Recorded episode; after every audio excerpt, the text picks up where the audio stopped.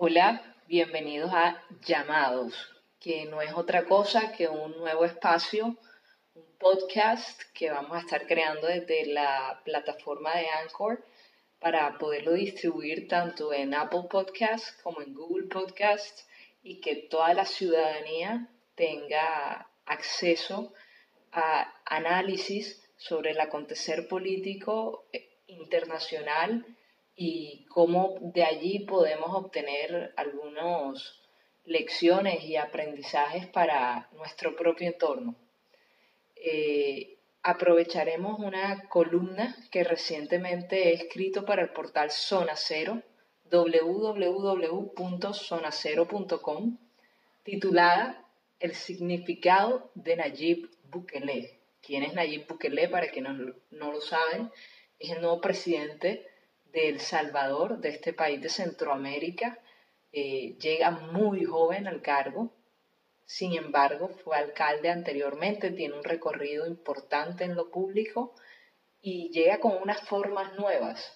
Entonces la pregunta que nos hacemos o que nos deberíamos estar haciendo es qué nos enseña la llegada de un personaje, de una figura tan joven y poco tradicional al primer cargo de un país. Debido a esto, escribí lo siguiente. Los politólogos somos estudiosos de la ciencia del poder, quienes desde diferentes enfoques intentamos comprender los fenómenos políticos de la sociedad. Por lo tanto, la llegada de Bukele no puede pasar desapercibida para ninguno que se dedique a este ejercicio. Revisar y reflexionar acerca de los acontecimientos actuales en Latinoamérica puede servirnos como brújula, incluso para nuestro entorno más próximo como ciudadanos, el local. Nayib no es un outsider de la política, todo lo contrario. Este hombre que ha llegado a convertirse en uno de los presidentes más jóvenes de la historia latinoamericana es un ciclón político que ha alimentado sus fuerzas desde hace varios años.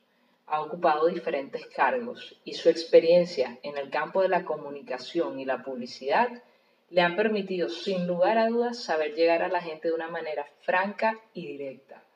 Bukele emite mensajes propagandísticos pensando como receptor y no meramente como un emisor que quiere alimentar su ego, error en el que caen la mayoría de los políticos tradicionales. Con tan solo 37 años, este personaje deja otra enseñanza crucial.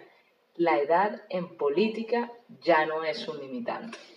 No pretendo negar que los menores en edad adolecen en muchas ocasiones de experiencia en la praxis pública y que los mayores, por lo general, han perdido su capacidad de conexión con las nuevas generaciones. Lo que deseo apuntar con esto es que resulta evidente que la juventud ya no es un impedimento para hacerse elegir. El electorado cada vez más confía en nuevas caras. Esto ya lo veíamos en el escenario internacional y hoy lo estamos palpando en una zona del continente que antes había sido muy conservadora en la elección de sus dirigentes. Para quienes hemos profundizado en el estudio metodológico de Maquiavelo, más allá de la figura y el pensamiento que a veces se enarbola frívola y ligeramente, sabemos que un príncipe, según él, debe contar con tres elementos principales, virtud, fortuna y necesidad. Los dos primeros siempre mencionados cuando se recuerda al consejero político florentino, pero el tercero muchas veces olvidado, aunque creo es el más importante. Y fue ese factor precisamente el que Bukele capitalizó en El Salvador, la necesidad del pueblo de ser rescatado de aquellos políticos con los que ya no sentían ni arraigo emocional ni conexión ideológica.